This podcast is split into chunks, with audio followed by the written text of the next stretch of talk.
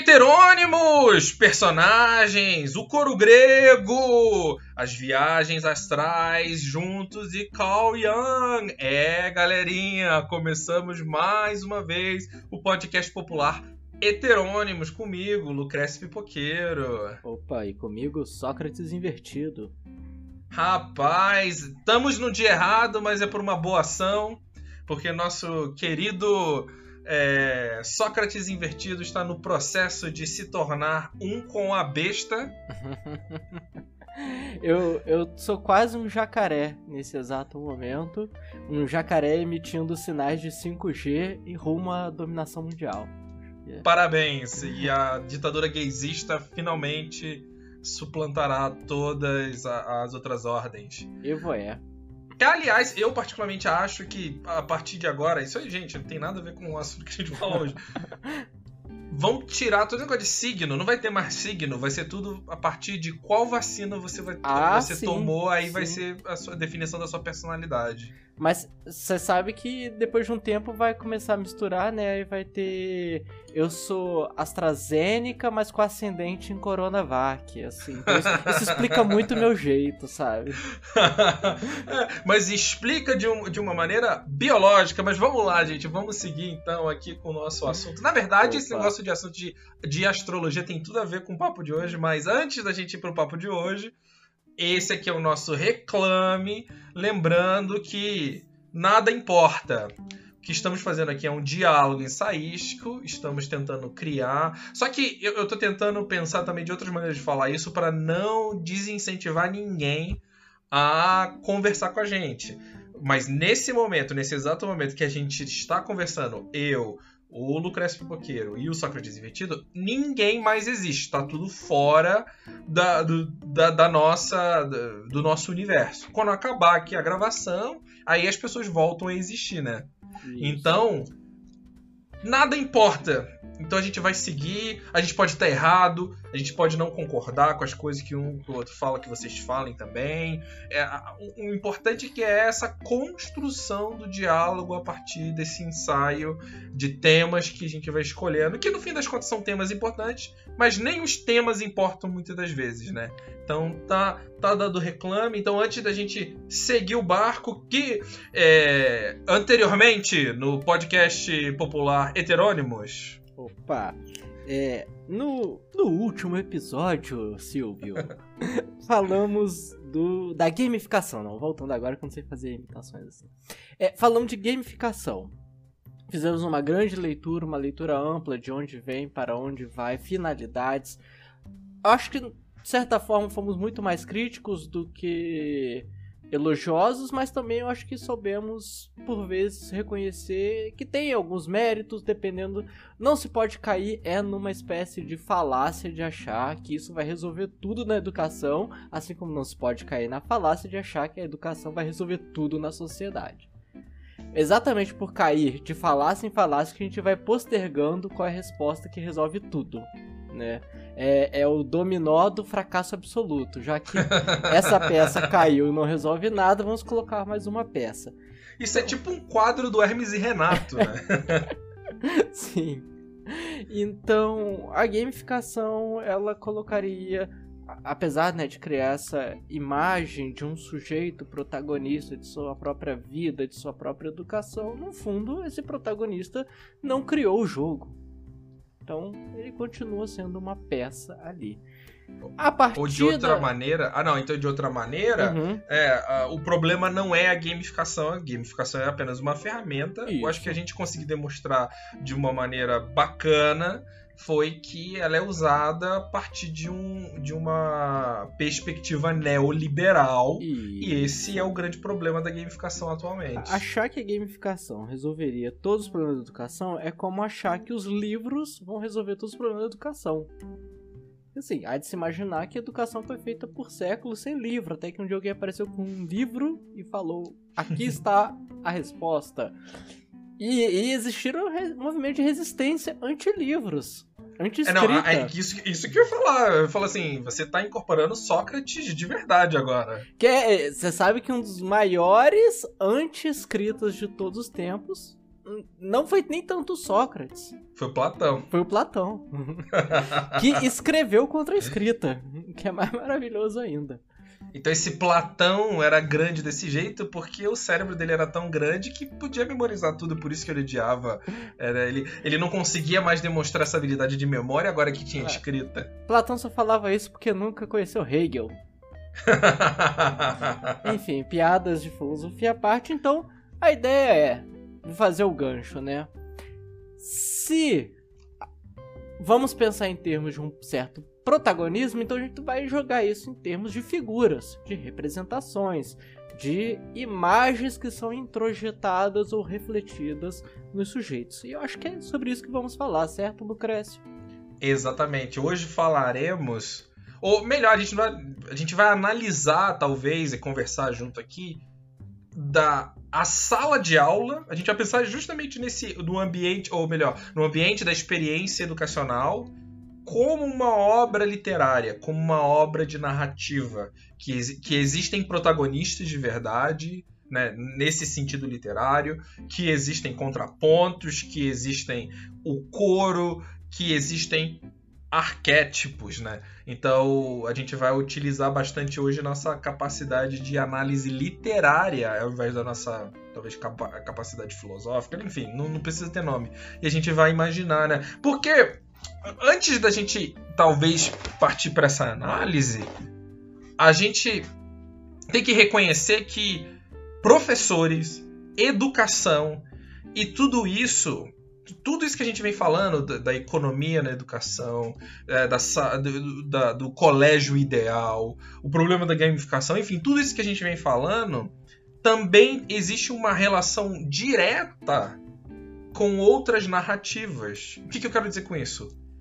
constantemente em todas as obras literárias que a gente lê, todos os filmes, todas as séries, todas as músicas, existe uma ideia do que é educação. E dentro dessa ideia do que é educação existe a ideia do professor, a ideia do aluno. Pode pensar em 500 milhões de séries americanas que falam de adolescentes no ensino médio, que tem uhum. altas confusões da sessão da tarde. Uhum. A gente pode pensar em todas. É, no, nos episódios anteriores a gente já citou algumas referências nesse sentido, né? Desde a professorinha Helena até o professor que chega, sessão da tarde total, professor que chega na escola problemática em que os jovens estão metidos com drogas e gravidez. Com e certeza. Ele... Ou, o professor é, que é preguiçoso, que ah. traz um hack de TV, ah, fala assim: ah, ah não sim. preparei nenhuma aula, Passa vamos filme. assistir o mesmo filme 500 milhões de vezes, né? uhum. né? Então, nós somos, nós experimentamos os arquétipos da educação o tempo todo. Só que essas experiências não são mediadas, não tem nenhum filtro que media essas experiências com esses arquétipos. E esses arquétipos que a gente experimenta têm uma influência muito grande em como a gente entende educação também. Sim, eu, eu acho inclusive que a gente falhou miseravelmente em todos esses episódios e a gente falharia hoje se a gente não citasse provavelmente uma das grandes obras nacionais que trouxe, né, uma série de arquétipos para a sala de aula, muito mais em torno dos alunos do que do professor, que é a escolinha do professor Raimundo. Essa grande, essa grande obra do folclore praticamente nacional, que enfim, depois de tantos anos já se tornou insuportável a ponto de ter um remake. Obviamente, aquilo que está a ponto de se desfalecer da memória coletiva sempre volta com um remake de é. qualidade inferior.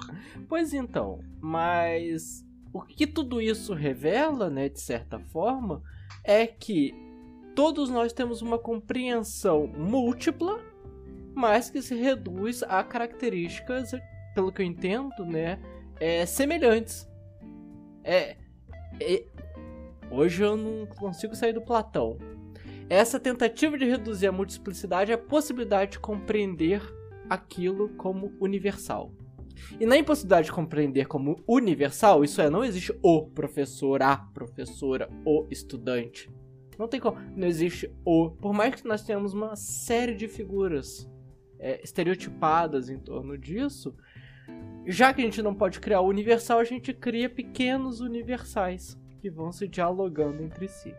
Aliás, quando a gente é aluno, quantas vezes quando a gente está conversando com pessoas de outros colégios, a gente não fala, ah, mas eu tenho tal professor que ele é assim, assim, assado. Ah, no meu colégio tem um desse também, que é uhum. assim, assim, assado. O professor Ou... doidão. É, o, o professor do, do, cursinho que toca violão, o professor. A, a, tia Cotinha, nossa querida tia Cotinha, a gente não vai se esquecer da tia Cotinha hoje de maneira alguma. Opa. Tenho a, amiga minha que tá ouvindo, né? Um beijo pra Carol. Ela, ela gostou muito da tia Cotinha, ela ficou fascinada pela, tia, pela imagem da tia Cotinha. A, a tia Cotinha é um patrimônio nacional. A tia Cotinha, a tia Cotinha nos acompanha por vezes, desde o maternal até a pós-graduação. Porque a tia Cotinha está dentro dos nossos corações. O Lucrécio e eu tivemos uma tia Cotinha na faculdade que era excepcionalmente Cotinha. Ela, ela ia dando a aula e tomando um café, e o café ia juntando naquela babinha no canto da boca. Era, você ia perdendo completamente o foco da aula e focava só na babinha encafeizada do canto da boca da tia Cotinha. Aquilo tinha um poder hipnótico que era transcendental o negócio. E tem um lado negativo, assim, falando como professores também, o quanto professores projetam arquétipos de alunos, uhum. que é algo. E eu acho que é interessante de começar com o problema de não mediarmos essas experiências literárias dentro da sala de aula. Que o problema, se a gente, se a gente recebe essas, esses arquétipos de filmes, de uh, conversas com pessoas mais velhas, com obras de arte em geral, enfim, a gente recebe sem filtro nenhum. A gente simplesmente recebe, a gente não tem nenhuma a não ser que você tenha aí uma habilidade crítica, você tenha as ferramentas críticas necessárias para fazer essa crítica, você recebe sem filtro nenhum isso. Você acaba projetando tudo isso. E o que acontece com os professores muitas das vezes, que a gente projeta o aluno problemático, o aluno perfeito, e, e, e essa redução desses alunos acaba diminuindo a capacidade desse, de, desses estudantes de terem experiências educacionais que sejam adequadas para a própria vida deles, para o valor deles e tudo mais. Não, perfeito, perfeito. Assim, uma das piores profecias autorrealizáveis que existe no universo escolar é a da pecha do aluno problemático. Ah, não, esse aluno dá problema por ano. Você nem conhece o aluno, você já vai para aquela turma já esperando encontrar o sétimo selo do apocalipse. E muitas vezes não é. Por vezes é, mas é uma questão de saber lidar. Enfim. E, e mesmo quando chega nos conselhos de classe, esse aluno que foi projetado o arquétipo uhum. do problemático, ele se ele é problemático, se ele é um personagem. Vamos lá, a gente está usando a literatura agora. Se ele é um personagem problemático, então ele precisa é, se arrepender daquilo que ele está fazendo com o problemático. Ele precisa ser reformado. Né? Então, para um personagem ser reformado, ele tem que passar por tribulações né? Ele tem que ter esse, é, essa, esse drama das tribulações para ele transformar esse problemático para aquilo que não é mais problemático, né? que é o ideal e tudo mais. E o que acontece dentro do conceito de classe? A gente vê o aluno que a gente já projeta como problemático, e a gente fala, tem que repetir de ano, tem que estar retido, porque só assim ele vai aprender. Uhum. É, é a jornada do herói, né? Rapaz, se a gente começar esse assunto da jornada do herói, eu. Gente, ela funciona pode até funcionar ou não funcionar, mas isso daí é, é, um, é, um, é um jeito muito. muito parco de lidar com teoria literária. Sim, sim. Porque a. Mas né, a Joseph... pobreza, a pobreza. Não a pobreza material econômica, por favor, não me entenda errado. Mas a pobreza intelectual, a pobreza afetiva, ela atrai pobreza afetiva. E se a teoria é fraca, é aí que ela funciona. Funciona não, mas é aí que ela é disseminada e repetida. Se a teoria do herói é tão intensamente repetida, e eu, e eu gosto dela exatamente porque ela é um clichê para você capturar clichês. É óbvio que ela vai ser aplicada numa escola de clichês. É óbvio que a gente vai olhar com um olhar moralizante pro aluno e pensar, não, ele tem que superar as, as tribulações da prova e chegar ao fim do. e sobreviver à sua jornada. É, para mim, o melhor balde de água fria em cima da jornada do herói é o mito de Sísifo. Porque a jornada do herói, né, tem toda a construção de alguém que é, é escolhido a princípio, ultrapassa todas as dificuldades, tem a ascensão, tem uma aprovação da ascensão, etc. O mito de Sísifo é um malandro que tenta desafiar o curso natural e ele não tem uma aprovação. Ele tem um castigo, só que o castigo dele, diferente de toda uma tradição judaico-cristã, o castigo dele não é a queda, é a rotina. Vejam, a gente não tá caindo. Se a gente tivesse caindo, seria até interessante, porque a gente estaria com gravidade zero.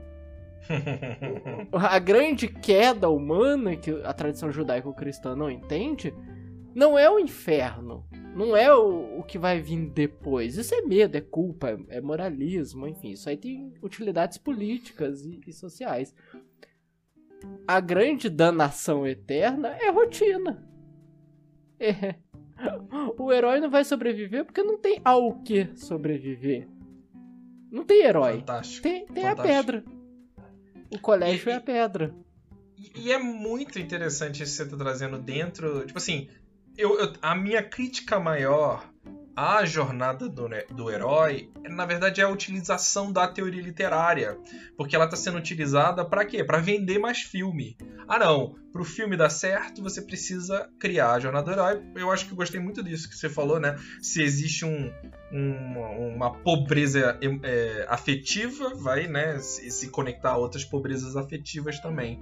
Mas. ah, e é por isso que funciona, né? Então eles, eles sempre procuram a teoria literária como algo assim, ah, não, tem que funcionar. Como precisasse funcionar, não tem que funcionar. Você tem que utilizar a- a- essa teoria literária para criar valor dentro da sua vida, criar significados distintos na sua vida, né? Porque se você pensar na jornada do herói, ou no arquétipo do, do aluno problemático, ou no arquétipo da tia Cotinha, como algo funcional, você sempre vai cair na tragédia da educação. É, aí vira Sísifo, vira é, é, é, Edipo Rei, vira toda a, a tragédia grega nesse sentido. Aí o, o detalhe que eu queria trazer é muito interessante em relação ao, ao próprio nosso próprio entendimento do que os gregos entendiam por, por arquétipos, né? Tem um, um, um exemplo maravilhoso, porque a gente fala muito do, do Prometeus, né? Um, é um, um, um, um arquétipo diferente, né? Ele desafiou os deuses, roubou o fogo, né? Deu à humanidade o fogo e tudo mais. E a gente en- en- entende ele como essa imagem unificadora da humanidade, né? Dentro, dentro da- das narrativas gregas. Só que isso textualmente, a gente não tem nem ideia oralmente. Num único autor, apenas em Hesíodo, tem duas versões diferentes do Prometeus. Uma que ele escreveu em Teogonia e outra que ele, ele escreveu em Dias e Trabalhos. E aí, aí você vai me falar que existe uma, um arquétipo unificador do Prometeus?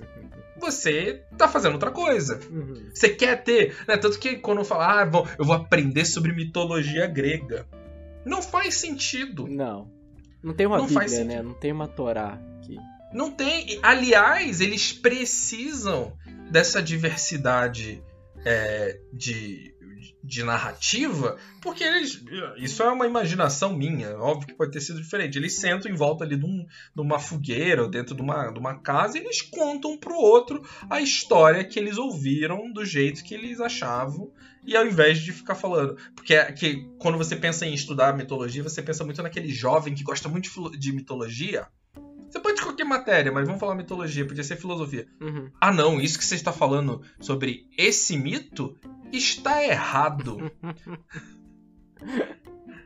E, e, esse é o nosso entendimento. Isso aqui, na minha imaginação, os gregos antigos, ah, eu ouvi que Prometeu fez isso. Pô, eu ouvi diferente, eu ouvi assim, pô, maneiro, acabou, esse é o papo. Eu acho que até deveria existir um momento em que um, o, o seu Zé grego falava com o seu João grego. Não, este, esta sua versão. Os gregos para mim têm sotaque lusitano. Maravilhoso. Ora, pois, seu Manuel de Atenas. É, esta versão está errada. Mas é claro, tem todo um jogo político, né? Tem todo um jogo de aristocracia por trás das versões que eram contadas. Um, um Zeus ateniense e um Zeus lacedônio, obviamente vão ter versões diferentes, porque obviamente representam desejos e vontades de poder diferentes. Perfeito. Pode ser que dois atenienses contando história sobre Apolo, Afrodite, não desse nada, mas é muito provável que, se são de famílias distintas lutando por um espaço político, obviamente que cada versão teria seus próprios interesses por trás dessa versão também. Não, perfeito. E aí deixa de ser sobre o certo e errado e passa a ser sobre disputas de espaço de poder. Uhum, uhum. Não, ah, eu acho isso maravilhoso. Só que Aí muita gente põe a culpa em Ésquilo, né? Quando ele escreveu lá o Prometeus acorrentado, de, e toda essa onda aí monoteísta ser aceita nas culturas helenísticas que permitiram o cristianismo ser aceito no Império Romano, né?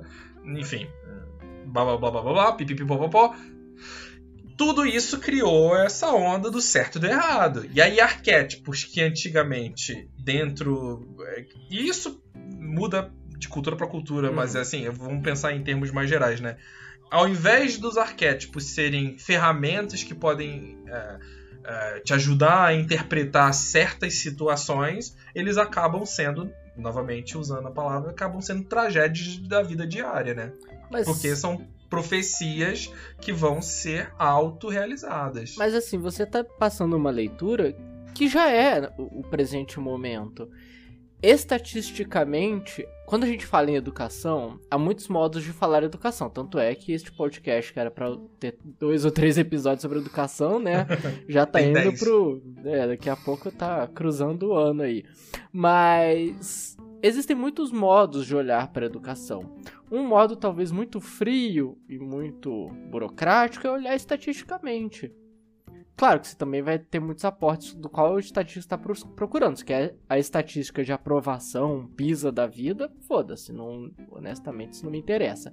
Mas se você olhar para como as pessoas saem das escolas, suas formações em relação ao conhecimento que elas adquiriram e são capazes de aplicar na vida, estatisticamente a escola fracassou. Fracassou profunda e vem fracassando ano após ano. O Brasil não decepciona em decepcionar nesse quesito. É isso aí, é mais um 7x1. Mas, Brasilzinho. Mas aí, entre os mil fatores que já estamos falando aqui há, há tantos episódios, mais um é o que o Lucrécio traz aqui. Existem modelos prontos que não funcionam, mas que nós nos apegamos a eles de tal modo que a gente não sabe nem mais como se comportar fora desses modelos. É, é, citando o poema do, do Fernando Pessoa, né? A educação vestiu uma roupa que não era dela, reconheceram-no com essa roupa e agora ela não sabe tirar. muito bom. Não, e, e, e, existe muito.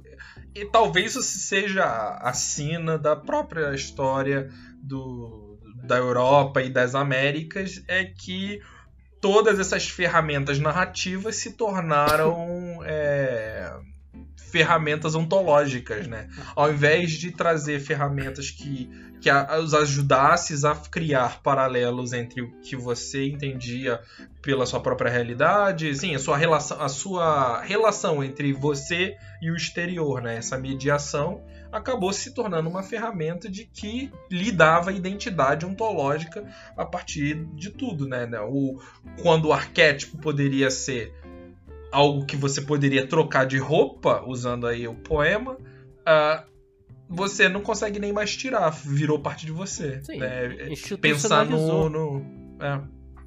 Pensar no, no Waldo. Waldo não, como é que. que Wally. É, o Wally né? O Wally sem aquela camisa listrada não é o Wally, né? E, e, e, aí esse é o problema. Esse se torna um problema.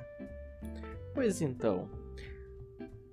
E que arquétipos que a gente encontra nesse universo? Então, e, e aí eu, eu vou começar com um que a gente já usou né, que eu quero falar um pouco de arquétipos dos professores agora. Sim. A gente falou no passado, quando a gente tá falando de economia, não, a gente tá falando sobre os trabalhadores, né, os professores como trabalhadores. Posso, posso fazer né? um parênteses? Posso fazer um parênteses? Claro. O Lucrécio me passou um artigo muito interessante que eu consegui ler só pela metade para preparar. Esse episódio hoje ele deveria ter acontecido algumas semanas atrás, ó, notícias dos bastidores aqui.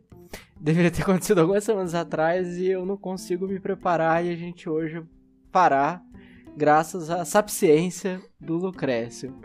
Mas... Não, gente, gente, Aqui, meu filho, não Mas... tem pauta, ninguém lê nada, tá tudo em casa. Mas assim, realmente, a, a, ideia do não só do artigo, mas do que viemos conversando antes, é muito interessante porque exatamente ela é muito intensa, muito presente. Essa, essa visão de que pessoas são taxadas por certos arquétipos ou estereótipos e elas não apenas aceitam, como abraçam esse papel. Perdão, fecha o meu parênteses aqui. Não, eu acho que é um parênteses importante até antes de falar dos arquétipos em separado, é porque eu acho que para é, reenfatizar o que eu falei sobre essa transferência da, da narrativa ou da hermenêutica para ontologia, sabe? Você vira o seu arquétipo, você se torna o seu arquétipo. E aí tá o problema, né? Esse é o maior problema. Ninguém é arquétipo de nada. Eu acho que o artigo que, que ele está falando, né, um artigo escrito por um, um, um, professor da universidade de. Não vou lembrar, mas é, o nome dele é Virgin, professor de. Virginia Tech.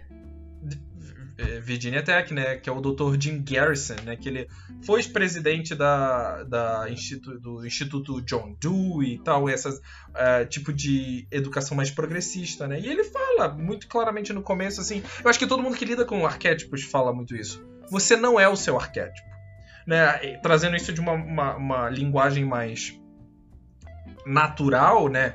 Você não é o gay, você não é o maconheiro, você não é o comunista, você não é, você não é o bolsonarista, você não é, enfim, o, o vaqueiro, você não é o roqueiro, você não é o sertanejo. Você não pode ser, por porém, a nossa linguagem natural continua reafirmando que esses arquétipos somos nós e a gente aceita. Eu não sei, eu não sei se é uma questão de linguagem natural ou uma imposição intelectual também muito antiga que, que vai sendo aceita e, e repercutida porque junto com ela tem uma série de outros instrumentos de poder junto. É, eu vejo tudo isso muito, eu coloco muito tudo isso na conta do Platão mesmo.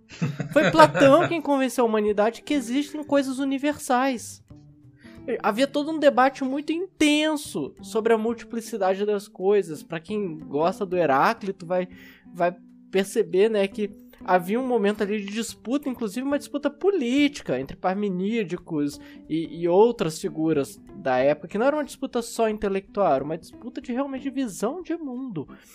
E de repente chega Platão, também no meio de uma disputa política, várias disputas políticas, cria uma escola de pensamento e aquela escola se torna um modelo do intelectual da época e dos próximos, aí Aristóteles, né, todo um processo histórico. E isso coloca dentro, vou usar uma aspas enorme aqui, da genética ocidental, a ideia de que existem coisas universais.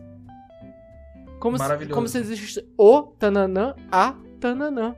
E aí, Aliás, o, o que Platão faz para colocar de lado os seus opositores é criar um arquétipo do sofista uhum. e marcar isso na cara de qualquer um que for contra essas ideias universais dele. Perfeito.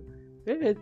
Ai, não, não gostei do que você fala. Ah, é porque você é um retórico, um orador, um sofista. Isso que você está fazendo é dissimulado. Pronto, acabou. O que aí a gente pode colocar na conta do Platão de novo, toda essa ideia do outro também, né? Sim. Que o Ocidente nunca parou de afirmar. Eu, eu vou, se Lucrécio me permitir, eu quero fazer uma longa digressão aqui, mas quando a gente vai pro Descartes, muitos anos depois, Descartes está ali naquele momento buscando a dúvida hiperbólica: será que confio nos meus sentidos? Será que estou sonhando? Será que posso confiar na educação que tive? Até que chega o um ponto que ele pergunta: mas será que eu sou louco? E aí, de tudo que ele considerou, ele fala: não, louco eu não sou. Por quê? Porque o louco não desconfia da sua falta de razão. E eu estou exatamente perguntando a mim mesmo se tem razão ou não. Então eu, eu tenho razão. Qual é o limite de ser real? Qual é o limite de ser a, o, o portador da razão? Ser o primeiro a falar, basicamente. E quem não concorda comigo? Aí são os, os desrazoados, os irracionais, os que não são portadores de razão. Mas isso não começa com Descartes, isso não começa com a medicina ocidental, isso não começa com o sistema jurídico ocidental. Isso não começa com a escola, porque a escola também tem muito dessa grandes aspas genética ocidental. O, o, o, membro que menos influencia na escola é o membro mais presente nela, que são os estudantes. Eles não sabem nem o que, que se passa pelo orçamento da escola, pela estrutura administrativa, enfim. Ah, agora eu entendi o que, que o governo quis fazer com o Pazuello, então. O quê? Dar, dar essa experiência de um aluno na frente do, do ministério, alguém que não sabe de nada. Ai, coitado dos alunos. Coitado, mas, coitado. Mas assim. Não, um, um, um, interessante pensar como comparação nesse, uhum. nessas horas, e aí eu, vou, eu, eu, eu, acho que esse fio é bom a gente até continuar seguindo antes da gente falar dos exemplos é pensar, por exemplo, no confucionismo. Né? O, que, que é muito interessante, assim, eu não, eu não sei o quão é claro assim para todo mundo. Pro Confu o Confúcio era muito parecido assim com os, os gregos e os romanos, assim, só que dentro da filosofia dele. Porque eu acho que uma das características muito interessantes do Platão é que ele não era muito grego. É. Sabe? É, ele não era exatamente culturalmente grego, Sim. ele era algo diferente. Sim. Né? E o Confúcio era culturalmente chinês.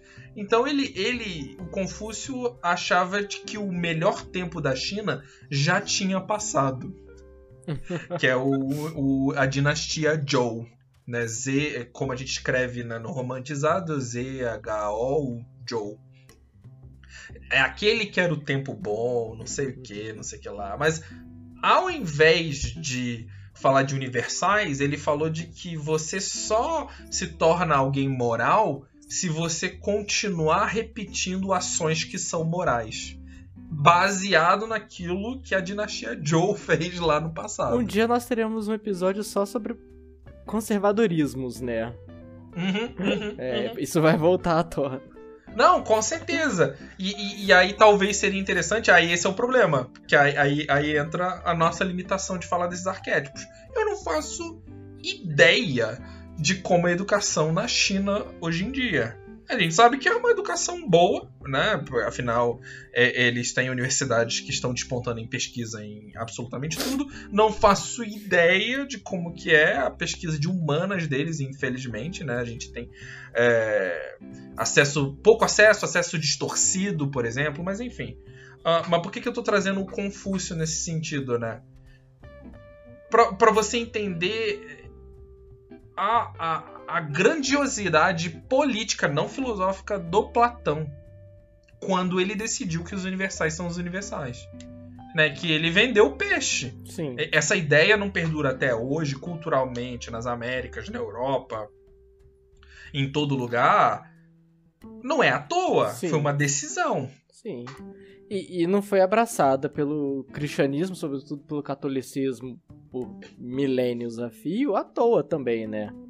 É, é uma ideia que dá sentido ao mundo. Eu olho o mundo e reconheço o camponês, o bispo, o rei, a mulher, né? O Deus. Enfim, eu fecho toda a minha compreensão em torno de um objeto universal que representa tudo aquilo. Esporadicamente, um rei ou outro ganha nome, ganha biografia. Isso é, é, muito curioso notar isso nas, nos contos de fadas que vem de uma certa idade, fim de idade média para cá, né? Quem tem nome no conto de fada? O rei, a rainha, a princesa, o príncipe. O resto são designados pela profissão que exercem ou por alguma característica, né? O lenhador, o caçador, anão, enfim, a bruxa.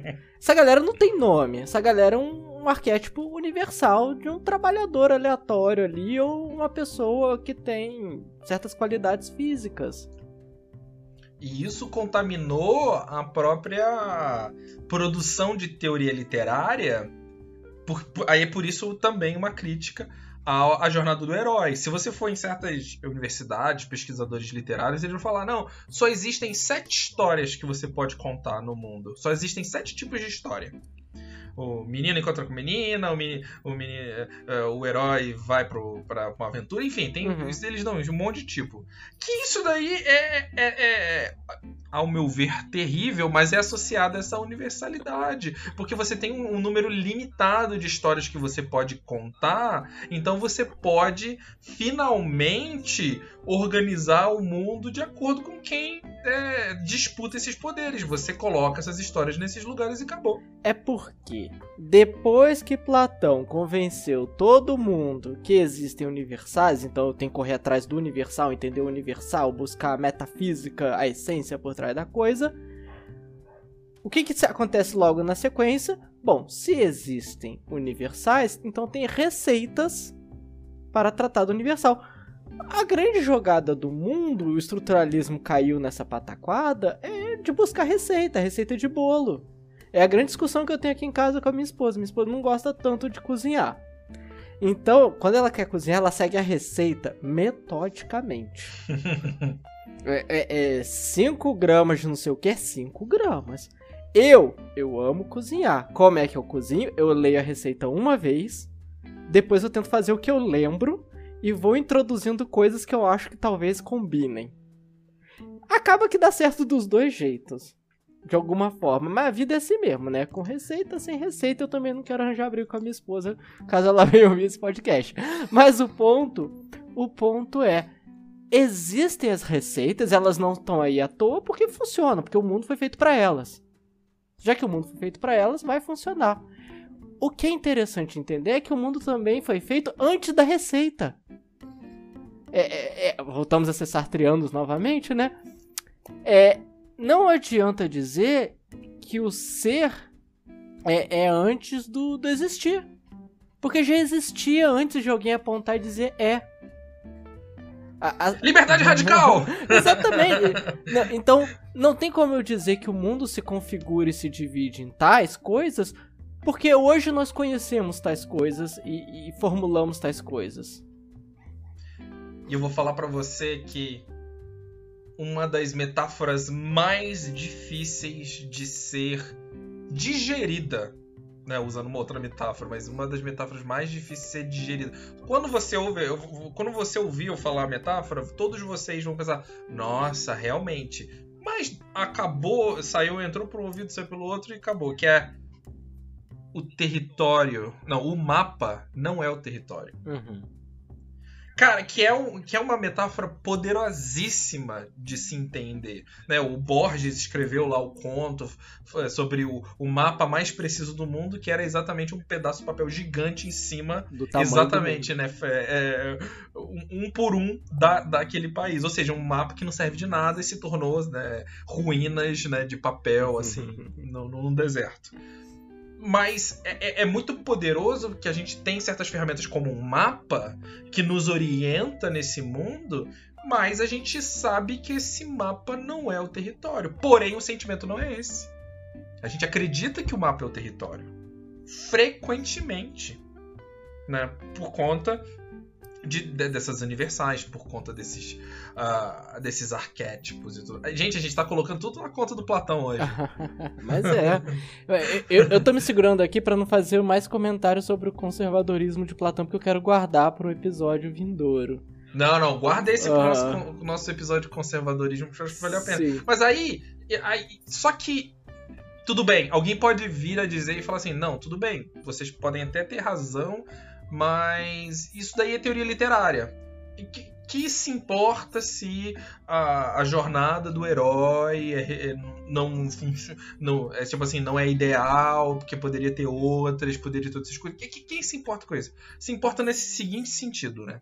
No nosso episódio sobre trabalhadores a gente falou de que um dos arquétipos mais utilizados na educação é do professor como cuidador de crianças né a tia não é a tia Cotinha, a tia Cotinha é, é um arquétipo diferente. A gente, eu, eu gostaria de dedicar um tempo em definir a tia Cotinha daqui a pouco, mas a tia, que o papel daquele educador é o quê? Salvem nossas crianças. Fazer o trabalho pelo amor das crianças. É, é uma extensão da família, né, até certo ponto. Com certeza, é, é de um período no passado de que o trabalho de professor era exclusivamente de mulheres, né? Tem até. Eu não sei a história muito bem direito, eu poderia até dar uma olhada depois, mas existe uma transição nos Estados Unidos, por exemplo, de ter mais homens como professores. Na França também. Na França também. Uhum. Acho que foi no mundo inteiro, sinceramente, né? Que, que aí finalmente os professores começaram a ganhar um salário relativamente digno. Sim. Porque antes disso, né, era a mãe da sala de aula, né? Era, era esse, essa, esse, esse, esse arquétipo uh, materno de uhum. cuidar. De que quem se importa se você não ganha um salário bom? Você está cuidando do futuro da nação. Esses anjinhos esses anjinhos. Só que agora, e aí eu, eu não tenho as respostas, eu acho que a gente vai tentar encontrar junta ela, eu e o, o Sócrates. É, essa figura do professor cuidador, né, ela foi posta bem em xeque é, por uma série de buscas neoliberais também em todo, todo um conceito de meritocracia que desagou numa ideia muito presente nos Estados Unidos do homeschooling.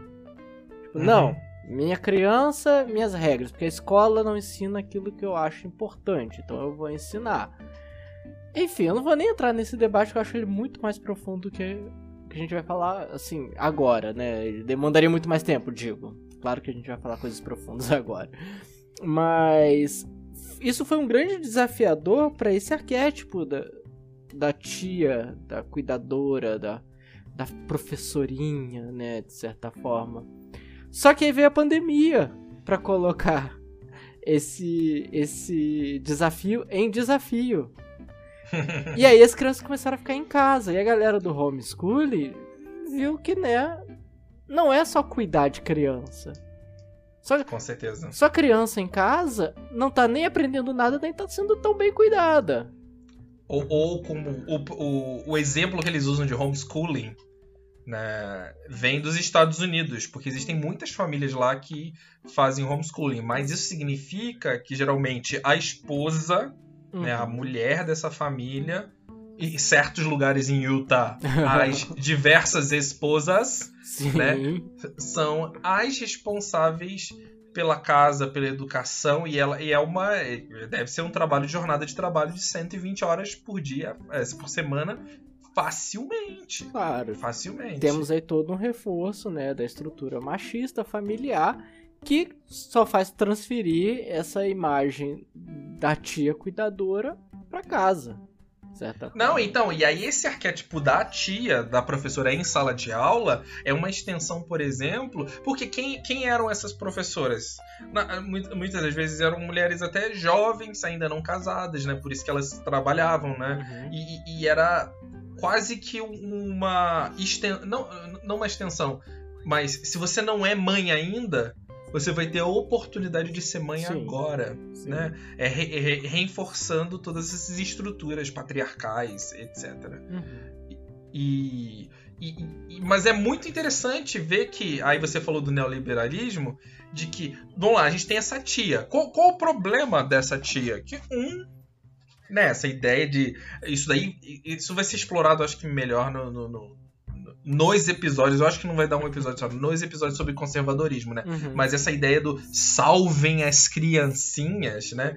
É uma ferramenta muito poderosa que explora relações afetivas de famílias, porque realmente não, eu não tenho a experiência, mas eu acho que colocar um ser vivo no mundo deve causar reações tanto hormonais quanto afetivas, psicológicas, que deve ser impossível, às vezes, você segurar esses sentimentos. Então, quando essa ideia da salvem as criancinhas é evocada, é, é papum. Uhum. Você está sendo, você tá, você pode ser direcionado para qualquer lugar. E aí, colocando essa, esse arquétipo da tia na sala de aula, você só está acompanhando isso. É, é, muito poderoso, sabe? Pensar nesses arquétipos. Esse arquétipo reforça toda uma relação de poder conservadora. Sim, sim.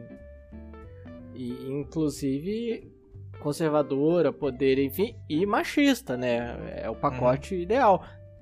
em geral, mulheres, em geral, jovens, ou com uma vida amorosa não estabelecida, solteiras.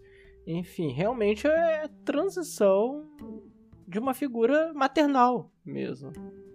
E, e, e, e, é de cortar o coração às vezes, porque eu tenho, tenho muitas amigas que são professoras do ensino fundamental, anos iniciais, ou. É, anos iniciais, enfim, esse, uhum. essas crianças mais jovens, né? E o, o amor que elas têm por essas crianças é muito bonito de se ver, mas ao mesmo tempo é cruel com elas colocá-las nessa posição, né? Eu acho que é, é, é novamente, né? Uma lição que a gente pode tirar do, do eu não sou muito de lição, mas uma lição que a gente pode tirar hoje é de que se você se pauta em arquétipos, vai acabar em tragédia. Sim. Então, se você se pauta no arquétipo da tia, até porque uma hora você será cobrada como a tia. Com certeza. E, e começarão certeza. a cobrar coisas que supostamente, teoricamente, não estão na sua carteira de trabalho, né? Porque é um trabalho. É um trabalho que envolve amor, que envolve preocupação. É, mas um trabalho. E em algum momento, essa relação confusa de parentesco e institucionalidade, né, deságua em cobranças e deságua em críticas muito estranhas. Né? Acho que uma das formas mais claras de apresentar isso são movimentos como Escola Sem Partido. No fundo, o que a Escola Sem Partido está criticando na escola é um espaço vazio deixado pela família que eles vislumbram que a escola preencherá, que ensinar valores morais, ou os valores familiares políticos da família, enfim. Claro que não existe valores políticos da família, porque é, o jovem sempre tende a discordar dos pais, né? Mas assim, e aí a escola apresentando às vezes um currículo muito do quadrado, bem tradicionalzão, com, com conteúdos muito, sabe, simples, assim, conteúdos daqueles mais conservadores possíveis.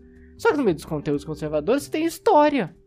Você vai ter filosofia, você vai ter, sei lá, biologia, ensinando que existe reprodução sexuada. Aí a família surta. Estão ensinando comunismo e sexo na escola? É, sim, porque se ensina tudo na escola. Também se ensina da reprodução assexuada do, do, dos plateumintos. e nem por isso, né? Com certeza. E, e, e aí é a tragédia. Uhum. É a tragédia dessa professora que é a tia. Ela não está fazendo mais a função da cuidadora. Ela é a cuidadora. Sim. Essa é a tragédia. Sim. Ela vai ter a tragédia na, na vida pessoal, na vida amorosa, porque isso daí não deve ser fácil psicologicamente, mas, sinceramente. Quantas vezes, não foram poucas, também não foram muitas, mas poucas não foram. Pais já procuraram, é, quando eu exercia cargo administrativo e tal, falando assim: Não, professor, se precisar, pode bater no meu filho, sim. Ele tá louco. Não, não foram poucas vezes, não. Não, senhor, não pode. Ele falou: Ah, eu bato em casa, vocês podem bater na escola. Não, não faça isso, não bata em casa, porque a gente não vai bater na escola. Se o senhor continuar batendo, vamos ter que chamar, inclusive, né, reforços de autoridades cabíveis. Já. Enfim. Não, o que é tutelar, fascinante. né? Não, não, não. O que é fascinante dessa conversa, assim, dentro dos arquétipos, das expectativas, né? É, falando praticamente nessa questão da violência para a educação, é que essa violência, é, essa violência tá. É, tá educando o quê? Tá educando que o filho apanha. É isso, né? né? Ou, ou um papo em- ah, análogo, né? Quando você pratica muito xadrez, a gente falou disso, né? Pratica muito xadrez, você se torna uma pessoa muito boa em xadrez. É. Quando você apanha muito em casa, o que, que você tá aprendendo? Aprendendo a apanhar. Você fica uma pessoa muito boa em apanhar. Ou mentir melhor pra esconder as coisas dos seus pais. É, exatamente. Ah, Não existe uma relação direta, né? Uhum. E, e- e aí vem. Aí eu penso num outro arquétipo que a gente pode explorar a fundo, que é o, dentro do, do artigo do Dr. Jim Garrison, que é o campeão da economia internacional. Ou o campeão do, do comércio internacional. Fale mais sobre ele. É, vamos imaginar que é aquele arquétipo do professor que está fazendo o que pelo aluno? Ele está ensinando algo a ele para ele ter uma profissão e ganhar muito dinheiro. Se você aprender inglês, meu filho, as suas oportunidades no mercado de trabalho vão triplicar se você aprender empreendedorismo, né? Aliás, saiu um excelente vídeo do Porta dos Fundos. Um amigão meu dirigiu o, o, o episódio sobre é, a igreja do empreendedorismo. Ah, Alguém- que liga pra pessoa? É. Eu vi, muito bom. Mas enfim, esse é o professor de que vai dar uma oportunidade a mais para os estudantes, né? Ele tá ali, o qual é o arquétipo dele? De dar essa oportunidade para o aluno, né? Ter um trabalho melhor, ter um futuro melhor, ter um futuro mais digno. Enfim, a gente conhece muitos professores que acham que sua função, o seu arquétipo, que são assim, Hum. é isso que eles fazem no colégio. Eles estão dando essa oportunidade para os alunos. É, voltamos aos problemas iniciais lá dos primeiros episódios, que era, né, a função da escola. Sim. Como se a escola tiv- tivesse uma função específica e ela é exitosa ou, ou falha ao entrar ou não dentro dessa realização. É, esse arquétipo ele está associado justamente nessa na, na introdução de homens dentro da educação, né? Quando finalmente ser professor garantia dinheiro, não porque se tornou mais lucrativo, mas porque homens começaram a trabalhar, eles começaram a pagar mais, mas justamente por essa ideia de dar um emprego, né? E, e aí tem toda aquela a- aquela coisa exponencial de que ah, não, sem o ensino médio você não, não é nada. Hoje em dia, sem a faculdade você não é nada. E aí vai chegar no, no mundo que todo mundo vai ser né, doutor e de porra nenhuma, né? Mas enfim, É, o doutor de Wikipédia. já é um grande doutorado aí. Mas aí que, aí que entra o problema do, do- da, da questão neoliberal dentro da educação, né? A gente já falou muito de neoliberalismo dentro da educação, né? Mas esse arquétipo, ele é extremamente associado a essa ideia. Uhum. né, da, da função, da, da questão do mercado, né, você tem que atender o mercado, né, é, é quase um, esses alunos, né, eu poderia chamar esse arquétipo também de o, o sacerdote do mercado, né, que ele está preparando oferendas ao É, mercado e são os alunos. Eu acho né? que é mais o, o professor ponte, né? Ele acha que vai permitir abrir um caminho, levar um caminho. Do outro lado, do outro lado você vai encontrar a terra prometida. Tem um pouco disso, mas tem um pouco de oferenda, tipo assim, de sacrifício desses alunos ao mercado, né? De se sentir satisfeito em eu estou fazendo o mercado de trabalho melhor agora, porque tenho alunos mais capacitados. Você me lembra uma história real. Tava fazendo essa crítica numa reunião, uma reunião geral, numa escola que eu trabalhei. E aí uma professora falou: não é mercado mais de trabalho. O senhor está desatualizado. É mundo do trabalho. E eu perguntei: e qual é a diferença? E ela falou: os trabalhadores não são mercadorias. Eu falei: ok. Eles são o quê? Colaboradores. Parabéns. Fim do relato. Assim, eu eu pensei, pronto, né? Chegamos a, a- a uma- um beco sem saída aqui. E realmente, eles vão ficar trocando de nome, mas a função é a mesma, é máquina de moer. E, e, aí é interessante, né? A gente vê que tem uma relação. Esses arquétipos têm uma relação histórica com as disputas de poder, né? Uhum. Inicialmente, a cuidadora tem uma relação com esse patriarcado, aí esse é, defensor, esse sacerdote do mercado, né? Ele, ele está ali por conta de um projeto neoliberal Sim. que está acontecendo no mundo há muito tempo. E, porém, e é, tem um arquétipo que pode parecer positivo, mas não é. Que é o do justiceiro social. De que ele acha, né? Aí, aí é uma mistura de né, sociedade dos poetas mortos, uhum. com, sabe, de, do, do professor que tá ali para inspirar o aluno a mudar o mundo. Vai tirar os alunos das drogas e gravidez? Com certeza. Nossa, que ah, de início pode parecer, né, um, um, uma, um arquétipo positivo, né? Alguém que está uhum. incentivando jovens a mudar o mundo. Não me parece a, a grosso modo algo ruim, né? Sim. Porém. Mas justifica uma série de bizarrices na educação, tipo escola militar, né? temos muitos problemas aqui, temos uma resposta mágica que vai colocar disciplina na vida dessas crianças e tirá-la dos problemas sociais, tirar, Enfim, o mundo fora dos portões da escola continua uma porcaria. Vamos só criar uma regra para vocês fingirem que não é uma porcaria aqui dentro também. Porque ele vai ser bom aqui dentro? Não, porque falar que ele é uma porcaria vira proibição, de certa forma. Existe a proibição oficial e existem mil formas existe um milhão, existem infinitas formas de se proibir algo. E uma delas, inclusive, é tornando a reclamação algo careta. Não pode reclamar, tem que ser positivo, tem que ser mais animado, tem que acreditar mais no, no amanhã. E não é à toa isso, né, numa conversa paralela, não é à toa que muitos dos conservadores agora estão se tornando aí gratiluz fortíssimos, ah, né? Sim. Vamos sair melhor dessa pandemia.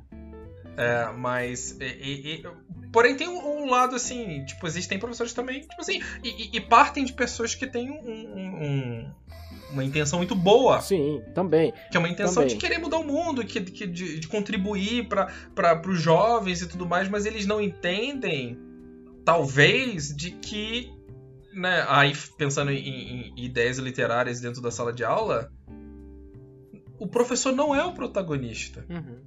E quando você associa é, essas ideias literárias na sala de aula, o professor nunca pode ser o protagonista. Porém, se você tem esses arquétipos do cuidador, nananã, não importa o arquétipo que você escolhe, você se torna Sim. o protagonista, naturalmente. O único papel que o professor poderia desempenhar dentro dos arquétipos que, seria ideal para ele é do coro. Uhum. Dentro, né, da, da, de uma peça grega, a gente sabe que tem um coro, né? É, mas o, o que a gente vê na prática é a inversão desse valor, né? Dessa, Com certeza. Desses papéis. Os alunos viram o coro e o professor vira o herói trágico. E a educação é a tragédia em si, né? Perfeito! E, e, eu acho que a gente tem que lembrar, lembrar disso. Qual é a função do coro, né? Uhum. A, a função do coro é, é, é, Não é exatamente explicar o que está acontecendo na Sim. peça, né? Não, eu não acho que seja isso. Porém, pode dar a entender que é isso. Mas eu acho que a ideia do coro é criar uma experiência comunitária dentro daquela peça. Eu, eu diria que o coro é a voz do mundo. Perfeito, perfeito. Não é perfeito. o mundo. Pra, mais uma vez, não cair no erro do protagonismo. Não é o mundo. Sim. Mas é uma voz, é um vento, é, né, é, um som que vem. Da onde? Do além. Vem, vem daí. Vem das coisas. Perfeito. Eu, eu acho que não, realmente acho... o papel do professor é ser esse vento que tá soprando aí desde, desde muito tempo. E aí a tragédia é dos alunos, é. né? Porque eu acho que o problema não é nem. É, é, é, eu acho que é bem isso. Os nossos alunos, nossos estudantes, nem tragédia eles têm. Não. Eles não têm nada. Né? Uhum. Eles não têm nada. Quem tá na, vivendo na tragédia é o professor. É, eles, são, essa... eles são o produto da indústria, né? Nessa é. configuração que nós temos eles são o calçado da, da marca X que está saindo padronizada. Assim, nossa sorte é que também muitas vezes nossos alunos não se enquadram muito. A gente está criticando um sistema, mas que por vezes também falha por rebeldia. Ainda bem que existe essa rebeldia. Ainda bem que existe, de certa forma, o mau aluno, o, o, que dorme um pouco mais tarde, o preguiçoso, a, o esperto.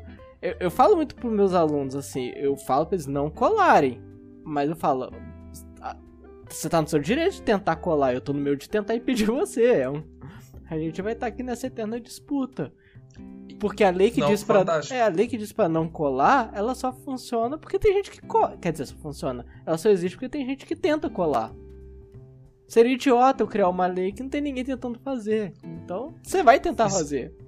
Isso me, me, traz lembranças da faculdade. Eu tive um, um, um professor, não, não não no Rio de Janeiro, né? Mas uhum. quando eu estava estudando nos Estados Unidos, de é, Metafísica 1 e Metafísica 2, né? Eu tive essas duas aulas com ele. Um fenomenologista, uh, velhinho, fofinho. Acho que ele foi aluno do Whitehead, alguma coisa assim. Uau. É, qualquer coisa que valha. Mas ele é muito, muito tradicional. E eu lembro, assim, foi uma aula que, que, Ainda bem que todos os meus colegas que estavam junto comigo riram junto comigo, né?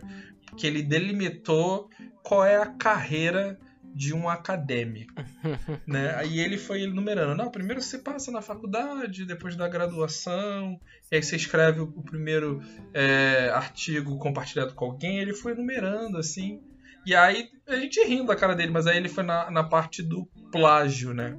Não, da, da, da, honestidade acadêmica. Ele uhum. ficou todo feliz porque ele trouxe uma lista de, de itens da Universidade de Oxford. Ele, não, daqui essa é que é a universidade. Você precisa estar na, na biblioteca sozinho, lendo, escrevendo, e você não pode é, confabular com ninguém. Não é confabular, é, é tipo colaborar. Você não pode colaborar com ninguém, gente. Uhum. Peraí, eu não posso mostrar meu trabalho para alguém? Não, não pode. Você tem que trabalhar sozinho o tempo todo. Cara, e, isso daí se bateu uma, de uma maneira tão forte esse arquétipo do filósofo ah, sozinho. se isola. Na, isolado, escrevendo sozinho, sem vida social, nem nada. E, e, isso, assim, me deu um clique ali que eu falei, nossa, mais um arquétipo que não. não tipo assim é porque é e não tem valor, não, não cria valor, não cria nada. Ah. Óbvio que, novamente, meus colegas e a gente riu dele, óbvio que a gente colaborava. Porque era, é assim que a gente pensa, Sim. né? E, e, e, eu acho que sempre é importante pensar nesses arquétipos. Mas eu acho que eu vou, eu vou tentar fazer uma defesa a eles um pouco também. A gente tá falando assim, né, da tia, a gente não define a tia Cotinha, eu acho que nem vai rolar, hein, mas, ah, mas acho tudo que bem. vai, vamos, vamos tocar isso. Não, mas a gente, antes de definir a tia Cotinha, a gente fala da tia, da, da tia não, não é da, do cuidador, do professor cuidador, do professor do mercado. Tem outros, né? Tem o professor do, do, a Justiça Social. Nesse artigo que eu apresentei pro, pro Sócrates, fala do professor brincalhão, aquele que fica uhum. enganando, não é enganando os, os alunos, mas cria é, é, charadas, jogos assim mentais com os alunos para incentivá-los a estudar e tal. A questão é que não é que esses arquétipos sejam ruins também.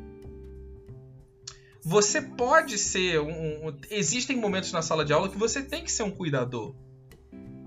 Você pode criar. Vai, eu vou falar de tragédias que estão acontecendo agora durante a pandemia, né, de 2021. De alunos que perdem membros da família. Uhum. Como é que você não vai ser esse cuidador? Você tem que ser esse cuidador. Você tem que ter um carinho por esse aluno. Né? Porque se, imagina que você é esse estilo de professor de que quer mudar a vida de todos os alunos. Gratiluz. É capaz de você, o aluno, pô, perdi, sei lá, meu avô. É capaz de falar. Supera essa dor? Não, né? Não. Exatamente, é, é porque no, nesse arquétipo. É quase do... um deboche. Então, no arquétipo desse cara que inspira, o arquétipo, né?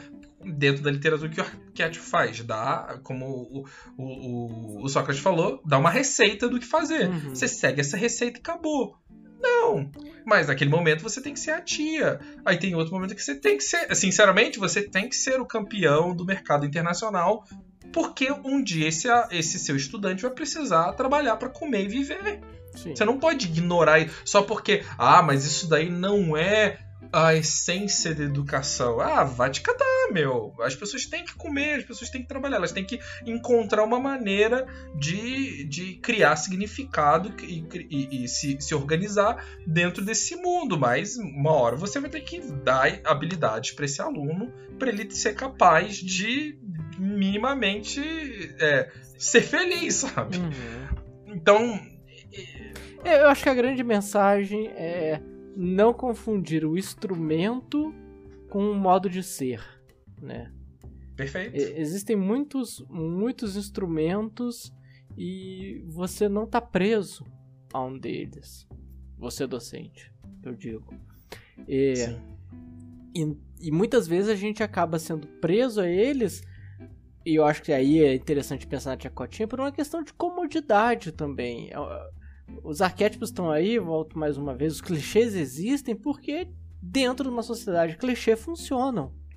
Então se eu encontrei o, o modo, né, o jeito que eu acho que funciona para mim, às vezes eu acabo simplesmente aceitando aquilo, incorporando aquilo, travestindo, né, aquilo em cima do, das mil coisas que eu poderia fazer e ser, e acabo entendendo que é o único modo de ser, de fato. Acho que esse seria o ponto, né? Com certeza. Eu acho que cada um desses arquétipos é uma ferramenta a mais no seu arsenal como professor, por exemplo. E eu acho que isso também é traduzido para os alunos. Você não precisa ser apenas o aluno problemático, apenas o aluno CDF, enfim. Você.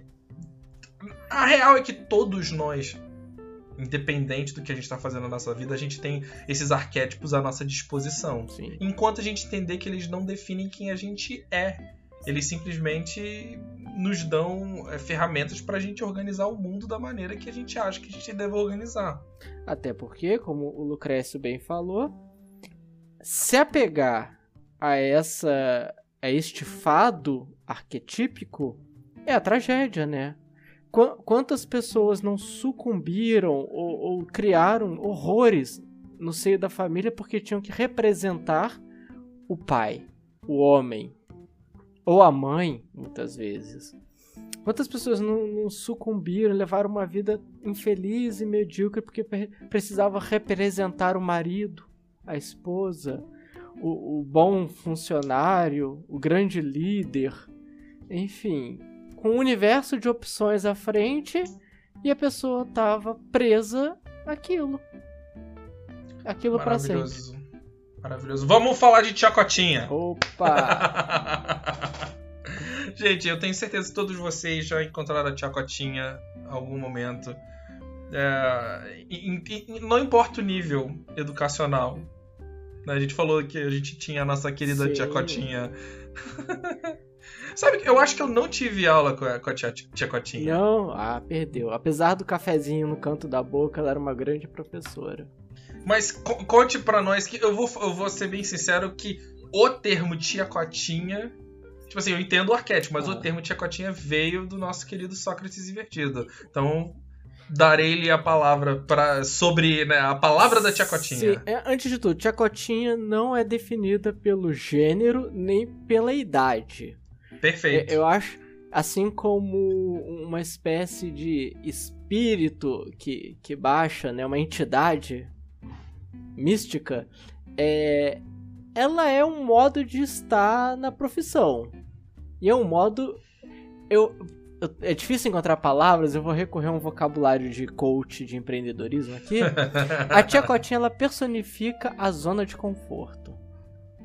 Tia... Ah, não, não, não. Eu, eu não vou deixar o empreendedorismo tirar a palavra zona de conforto. É uma palavra boa, gente. É, conforto devia ser uma coisa boa, mas né?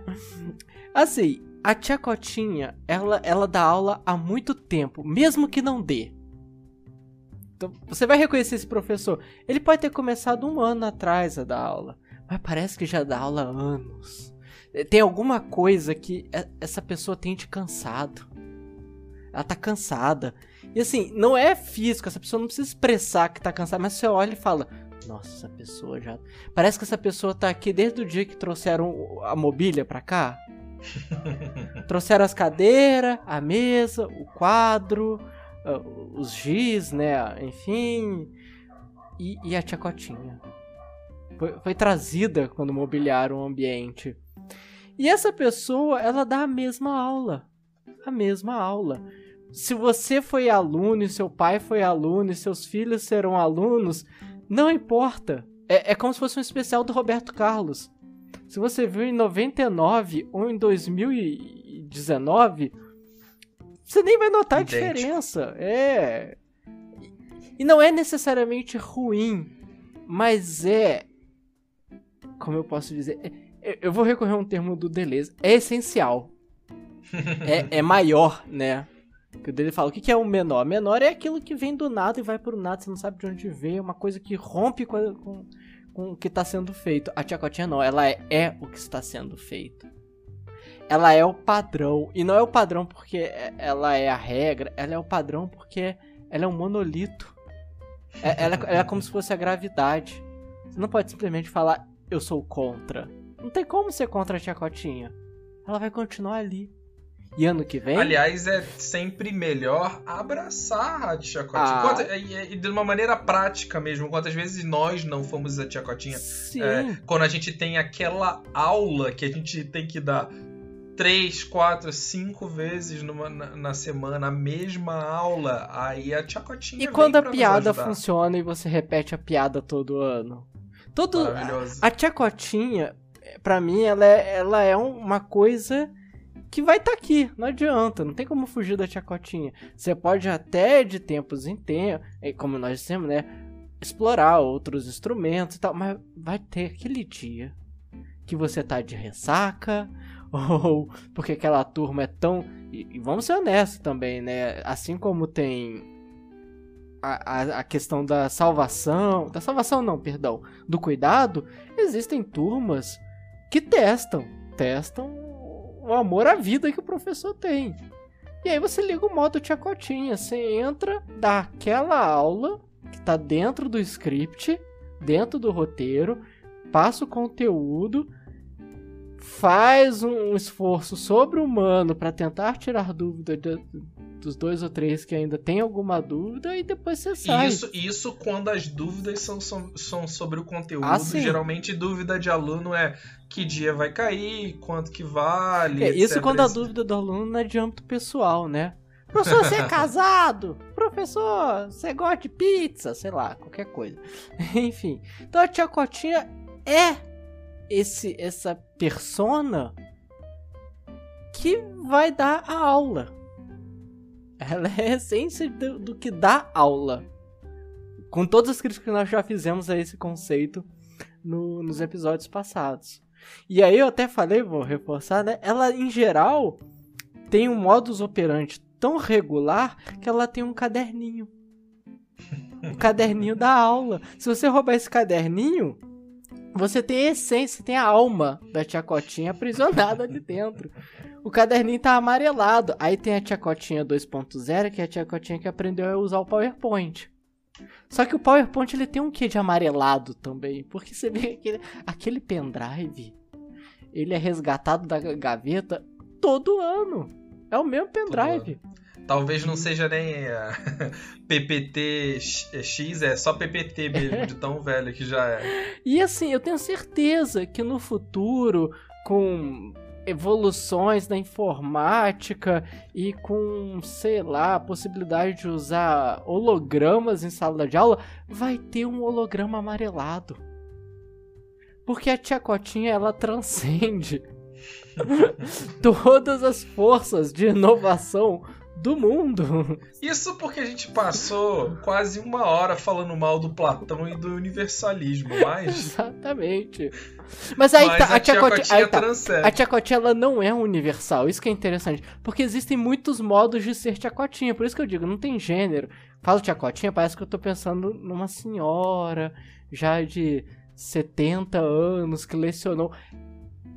Eu te... Quando eu sinto a tia Cotinha em mim, eu me sinto essa pessoa que já está assim. A, a tia Cotinha ela tem um vocabulário muito curioso, né? Todos nós, professores, já usamos o vocabulário da tia Cotinha, que é. Não, porque eu já estou há tantos anos no magistério. Essa é, a, é, Assim como o, o, pavê está para o tiozão, o magistério está para a tia Cotinha. E quiçá, quiçá, umas tiacotinhas ainda um pouco mais avançadas, e aquelas. Ah, é porque quando eu era moça eu fiz normal. Normalista. Sabe que ainda existe normalistas, né? Real? Mas, real, a escola normalista existe firme e forte ainda. é, então essa é a tia Cotinha. E, e, assim, não há nada errado de tempos em tempos você cair. Você ser. Aliás, sinceramente, não precisa nem ser professor pra ser a tia Cotinha. Acontece na sua vida. Sim. A questão né? é, você não, você tem que estar tá muito atento pra tia Cotinha não dominar sua existência também, né? Esse é um problema muito grande. Que é confortável, é conforto é maneiro. E grande parte da educação brasileira hoje é tia cotinhizada, por assim dizer. Ela é uma educação de repetição, uma educação em que muitos docentes não são estimulados a, a realizarem pesquisa, a se tornarem produtivos para além da sala de aula, e isso faz com que a sala de aula se torne um. Como é que eu posso dizer? Uma quadra de. um campo de futebol.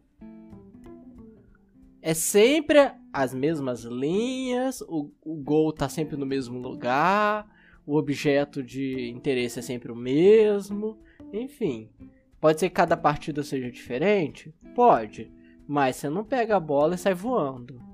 Enfim. Perfeito. E, e então, e, e, é isso, gente. É. O importante é, é, lembrar que você pode ter a Tia Cotinha no seu arsenal de arquétipos. Eu não gosto muito de palavras muito bélicas, assim, mas pode ter no seu cinto de utilidades né, de arquétipo. A Tia Cotinha pode estar lá, mas ó, ela é, é muito sorrateira, ela pode te dominar não, ela, é, muito ela facilmente. é um espírito zombeteiro. Mas. E é isso. Se você. Vamos lá, só o um resumo, né? O professor, dentro dessa, dessa peça grega, é o coro, uhum. é o uhum. vento. Sim. Vem do nada. Porque o protagonista tem que ser o aluno. O aluno tem que viver a sua própria tragédia. O, o próprio drama da vida dele. Né? Perfeito. Né? Se ele for o coro, ele não participa de nada. Ele é o vento. O vento não participa de nada. Mas ao mesmo tempo, acho que é importante reconhecer que você é um indivíduo protagonista da sua própria vida. Eu acho que a gente não, eu, não, eu não gostaria de é, apagar isso de ninguém. Você, óbvio, aí por isso que você tem que ter esse, esse cinto de utilidades de arquétipos para você expressar e, e, aí tem. A, a, aí é quase um jogo duplo dentro da sala de aula. É, essa é uma, é, uma, é uma peça dupla que acontece dentro da sala de aula. De que você é o coro. Apesar de você ser o protagonista de sua própria vida, você tem que mediar essas duas coisas, né?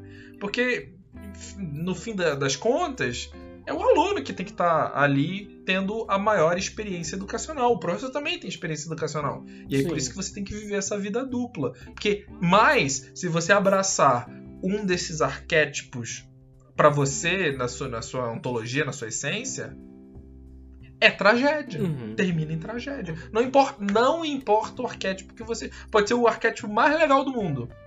Vai acabar é. em tragédia. Vai morrer defendendo a roupa que não é sua. Perfeito.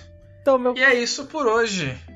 Valeu. Então, muito, muito obrigado aí, Sócrates Invertido. Para quem quiser mandar mensagens pra gente é, no post, eu tô abrindo o e-mail agora para ver se alguém mandou e-mail pra gente. Isso eu, é, para você ver. Não, ninguém mandou oh, e-mail, óbvio que, que não. Que boa surpresa.